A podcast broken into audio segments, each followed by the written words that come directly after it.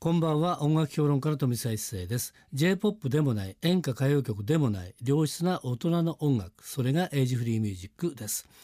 毎週4日連続でお送りしていますが月曜日と明日火曜日明けて火曜日水曜日のこのコーナーはエイジフリーミュージックを生み出したアーティストやその名曲の誕生を支えた人物をお迎えしてお届けするトークセッションです2日間にわたりましてパート1パート2をお送りしたいと思いますそれでは早速今夜のゲストを紹介しましょう今夜のゲストはこの方です皆さんこんばんは三浦和人ですよろしくお願いします、はい、よろしくお願いしますお会いいただきましてありがとうございます、はい、いえいえいえ三浦君はデビュはいー35周年、そう1980年の9月の25日のデビューということですが丸35年を迎えましたもということは丸35年を迎えたんだよもうな60 36年目に入ったっうてそういうこことですねとね難しい日本って言い方がわかんない35周年って言ってもね34年には4年終わって35年目入ったらもう言言うう人でしょと、うん、そ35年経ってから言う人がいるんですがうどっちなのどっちが正お確な聞きの皆さんはどう思いますか本当それ分かっねえはっきりさせてほしいだそうだとないうことでそういうこと考えると2年にわたってできるって話になるそういやいやそうとそういうことですよ僕はまだ来年まで35周年が残ってるんですか、うん権利が残ってるでしょあそういうことなんですかう、んだからだからね、うんうんあのね前後でいいんだよ前後でいいです1年間ってことでいいんじゃないのふんわり35周年でいいんですね、うんそうそうあのほら年でもさ昔数えとか言ってたよねそうですそうです今万でしょ万です今今ほとんど万だけれども、お年寄りは数えで言う人が多いよそねうそうですということはいいんじゃないですかまあそういうことでいいんですかねだからあの数えで、えーデビュー35周年そうですとかねそうあそういうことですねえーね、ママンンデーママンンデデーー35 35年年ということは、まあどちらにしてもですね、ええええ一年の誤差ですけれども、えよく35年持ったとそういうことですよいうことですよね。いやでもねですそよ本当そうです僕ガムでっていうグループでデビューした時に、相棒の中川っていうのとうん2人だったんですけど、デビューしてまあ売れてる頃ですよある意味、うんベストで寝たりとか、うんその時に彼と2人で、3年先はなんかイメージできるけど5年先は見えないねみたいな。そうだよね不安を抱えましたもんそのうんだからそんな話をしてる時、それをずっと覚えてるんで,、うんで気が付いたら35年ですからそうだよね。だから1980年でデビューした20いくつ22歳ですね。 22歳でしょそうそうであの時はさあのあれは運よくね売れたからいいけどさ ほとんどだって売れないんだから正直な話であの当時ね、売れるっていうことがどういうことかも知りませんから、うんだって僕らは純粋に自分の楽曲のレコードを出したかったんですもん、うんそれがどういうような現象が起こるかも分からずに、とにかくプロのアーティストになりたいのと、レコードを早く出したいっていうのがあってだから発売日に僕、名古屋で大学生中京大学です、うんあの矢事の交差点の近くにあの、うんデパートがあってうんそこのあのレコード屋さんに行って買いましたもん、25日の発売日にああ自分のやつをね本当にデビューしたのかって分かんなくて、そうか自分のレコードがうん出るっていうのに信じられないし、そうねレコード店に並んでるなんてもさう信じてないわ信じられないよでね。確信に行ったら本当にあったんですよ、それも前にうんで慌てて行って買ってですね、店員さんにサインしてもらいました逆に。えサインしてもらったさその店員さん3人いたんで全員名前書いてます店員さんに店員でサイン持ってるやつも相当だなと思うけど大体全員が会社の名前を書きましたねあーなるほどいね。やあなたはいやいやあな今売ってくれあなたの3人の名前が欲しいんですっておーその「愛はかける」のシングルレコードにでそれちゃんと取ってあええる。実家のどっかの片隅に眠ったままだと思いますなるほどね普通逆だもんね。 だから普通店員そうそさうそんうそうがアーシトのサインもらうんだからさ。 びっくりしましたけどねでもそういうことを鮮明に覚えてるぐらいデビューを念願してたというか、そうだ。しかそもうね。ええそれがほらまた一気に売れちゃったじゃん。そまうですた大ヒットだからさ。そうなんですよ困っちゃうよな本当にな。だってその80年の5月の妻ご本選会、うんポップコーンポピュラーソングコンテストのえー全国大会で出て二等賞でうんその年の9月にデビューして、うん。その年の12月にベスト10出てるわけですから、だかおーら人生がもうガーッとこうう、んどっちの風に回ったか分かんないぐらいの勢いで周りが変わったっていう、そうだよね。そトういンう時代トでン拍子って感じだよね。やっぱりね。本当にあのみんなが言ったじゃないですか、うんうん知らない知り合いがいっぱい増えあいるっぱいと、増えてくるうんもうその通りで、うんあと振った知らない彼女もいっぱい増えるし、あ そうかうん、付き合ってたっていう話もいっぱい出るし。ほ本 当はいやいや本当は もう本当あのねそんな青春送ってた「あの愛はかけろ」なんて曲書きませんって本当にあの枯渇するぐらい愛に飢えてましたから僕の場合は本当、えメンズアムで書いてる じゃないえいやいやあのそれは大人のセリフですよねなるほどね免罪いやそんな曲じゃありませんよ。まあそういう感じの中で、ええはいえーそれ見りゃね、えええー、愛は可能デビュー曲からいきなり売れたっていう形の中で言うと、まあラッキーなスタートしたわけでしょ。まあそうですね。結局あれ何年やったんだっけ4年です。 4年しかやってないんだ84年の12月でいっぱいで解解散してあ。ーでもあの時考えてみるとね、ええまだまだいけそうな時にさもったいないっていうねあ周りから見れば言われました。そういう感じだよねでも本人たちはそうじゃないでしょもうアルバム4枚目のアルバム「鑑賞気分」っていう作った時に、うんうんああ2人の気持ちはもうすれ違ってんなと思い出してうんなるほどでもうそうなるとほらなんかうんいろんなことが起こってくるじゃないですか、うんうんで最終的になんかもういや中川君をフィーチャーして三浦君をフィーチャーしてみたいな、うん周りをうろうろうろうろするじゃないですか、うんう行んった時にねなんかねああもうもう面倒くさいって、うん要するに全部のいいことも悪いことも、うんもう僕全部自分で責任取るわうんっていうことを考えた時にやっぱりもう一人になりたいっていう、んうんもうすぐそういうふうに思ったんで。なるほどすすっぱりもう解散すっとぱり解散でそのためにでもでもアルバム最後5枚目のアルバムを作りましたから、うんそれはまあ大人の事情でいろいろねあって、うんいやそれはまだそういうことはできないよって言われて、うんじゃあ全身全霊で、うんあのガムとしてできることを最後やろうみたいなんで、うん5枚目のアルバム「レイジー・トワイライト」作って終わりにしたんですそうだね、うんまあそれは責任感もあるからねやっぱね当然、まあ、お客さんに嘘はつけないっていう、だから5枚目のアルバムの中に「風のように時のように」っていうのは、うんあ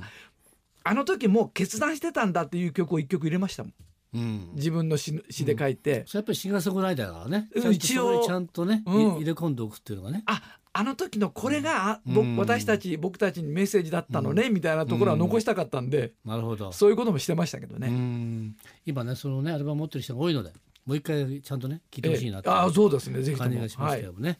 まあそれからですね、ええあのーすぐソロになればいいものをええそうじゃなかったよねええでもうたまたまこのスタジオですよねこのスタジオですこのスタジオでものすごいあの懐ポかッしプいナウっていうねそうです85年からああれ何やってたのは13年ねあれ最初8年が月金の帯で、うん最後の5年が月目だったんですよ生放送で、だから唯一13年やって誇れるのは遅刻が1回もない、ええ生放送で生放送5分前は1回だけありましたけど、ああ立派だねそれねええもうそれだけですうんでももう本当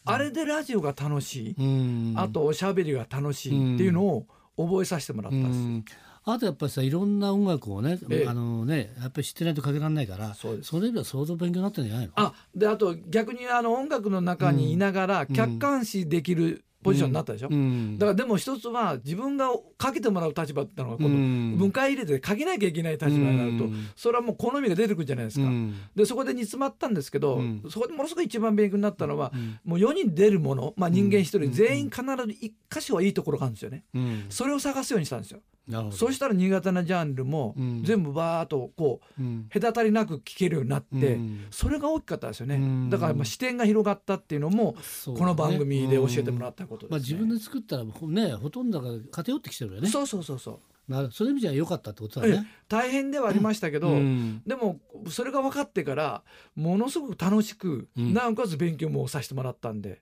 なるほど、うんまあ、ガムから始まりまして、ね、あのパーソナリティの時代もあったし、うんでソロになってということで、ええまあ、いろいろ語りきれないこといっぱいあります35年ありますけどそね。の間に一勢さんいろいろ関わってくれてましたし、うんそうであすりねがとうございます、まあ、いろい体ろいろいろありましたね。いろいろありましたね。はい。で、まあ、トントントンと飛んできてですね、え えー去年もね、えええあの日の面影ってアルバムを出しました。そうですで、今年は出ないなと思ってたらですね、今年もオリジナルアルバムはね、年に1枚って今ね、なかなか出す人いないからですよ、特ねにベテランアーティストではね、キャリアアーティストでは、はいでも三浦君偉いよね、えー去年の6月に出して、今年の9月に出た、はい夢の後先。そうですねよくやっぱりね、あれだね、これエネルギーが合うねっていうね。いやもう偉いあのいやどうしようかと思ったんですけど、うん不思議なものでかけちゃったんですよね。かけちゃった。でなんかこう自分のその曲作りの原点っていうのうんうんを自分である意味刷り込みをしたんですよ。この椅子に座れば芝かけるとか、こ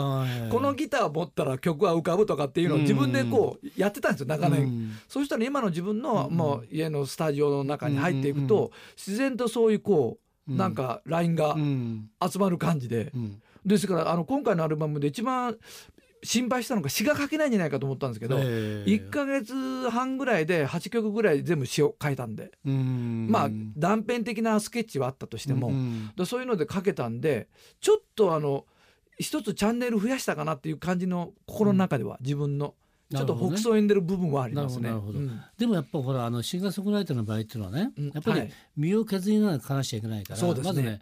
ずっと書いておくとネタネタがなくなるよね。そうですねでだからねアウトプットししちゃううんでもインプットもしなくちゃいけない、はいでもそうかといってええ書いたり作るって結構面倒くせえじゃん。めんどくさいですね、で時も間そかかりこますを乗り換えていかなくちゃいけないとうん創作モードにうん入れるか入れないかってあるでしょ、そうなんですよこれがやっぱ大切なんですが今はすごく創作モードに入ってるじゃない、ええあのねーこれなんかきっかけあったいやだから、うんあ結局それねガム解散した時から始まるんですよ、の要するに、に苦手だった詩を書くこととうか、んギターの練習とか、うんそういうものを全部一つ潰すように、まあ、うんゆっくりやるつもりでいたんで,、ええでその間に潰すようにやっていくうちに、うんあの喫茶店に詩を書くようにしたんですよ。ええそうしたらいろんな情報が入ってくるじゃないですか。うんでその中で自分のさっき言ったように刷り込みを始めたんですよ。うんもうお前は書けるとか、ええここに行けば書けるとかっていううんやっていくと積み重ねていくとチャンネルがだんだんだんだん開いていく感じうんアンテナが開いていく感じっていうのはんんん自分の中でなんとなくコツが分かってきた感じがあってうんでそれが今の僕のスタジオに入ればできるっていううんなんか妙な自分のもう思い込みと刷り込みが完了しちゃってるところがあってうんそれでやってるうちに一つの言葉から芋づる式にこういく感じがあってなるほどで面白いのがシャワー浴びてる時とうん西に向かって車を走らせてる時とうかん決定的な言葉が浮かんだりするんですよ。おーだからまあなるほどね野球やってましたからうんある意味ジンクスうもんこの手順まあルーティンですようん今流行りのルーティンまあそれはあるよねルーティンを自分のもののルーティンを身につければ、そこに行けるって思い込ませるって いう、なるほどラグビーの五 郎丸五郎丸そうそうそうあ絶対そうだよねそうあれは集中させてそそのうラインを作るっていうことうなんで、気持ちの中にいある、れしあれ調子いいとか自然に動くよね手がそねうそうなんですよあの昔の掛布もそうじゃんあ、そうそうそうそうそう難しい話だよねそううそうだからそういうところって、うんえ気持ちの中でこういろんなものがキうんャッチできたりできなかったりするだろうからっていうので、そういうラインをアンテナ開くラインを作るっていうやり方を、うんまあ、何年もかけてやってきた部分はあるんですよね。なるほどねはい、まあそういう意味であれですね心の贅肉を落としてあもうということですねだか嬉しいら言ア葉ーテでィストすとして戦える姿勢をね全部作ったんだねきっとねそうですかねだからできたんじゃないかなあとやっぱりもうちょっと自分に素直になったらって思ってから、うんああでもないこうでもないこれはかっこ悪いっていう発発想をやめて、うん何が言いたいのかっていうことだけを素直に書くようになり始めたら、うん書き始めたっていうのもあります。なるほどはい、で今回ですね夢の後先、はえーいニューアルバム12曲入ってますけれども、えー私もですね最初聞いただけで全部チェックして聞いてますかあら、ね、りがとうございます。いい曲いっぱいあるねありがとうございま米す。印がもう半分ぐらいついてるからあの相当レベル高いと思うねお聞きこれねの皆さん、今の言葉ちゃんと忘れないように聞いておいてください。じゃあということなので、はい今アルバムの話をねしましたので、 はい、えーその中のたくさんいい曲ありますがありがとうございま一す。曲選んでいただいて曲紹介お願いできますかあのどうしーましょうかねアマチュア時代に曲作りを始めたはものは、い、うん要するに心の葛藤を吐き出すように言葉にして、うんわめき散らすようにメロディーを作ったという、うんそれが僕の音楽の原点なのそれをやってみたらはい、できたというちょっとまたここで一つ自信をつけたという歌、一1曲目に入れましたあの「追憶」っていう曲を聴いてください。はいえー今夜のトークセッションのゲストは三浦和人さんでした明日も引き続きよろしくお願いしまあすお願いします富澤一世のエイジフリーミュージックまた明日の夜お会いしましょう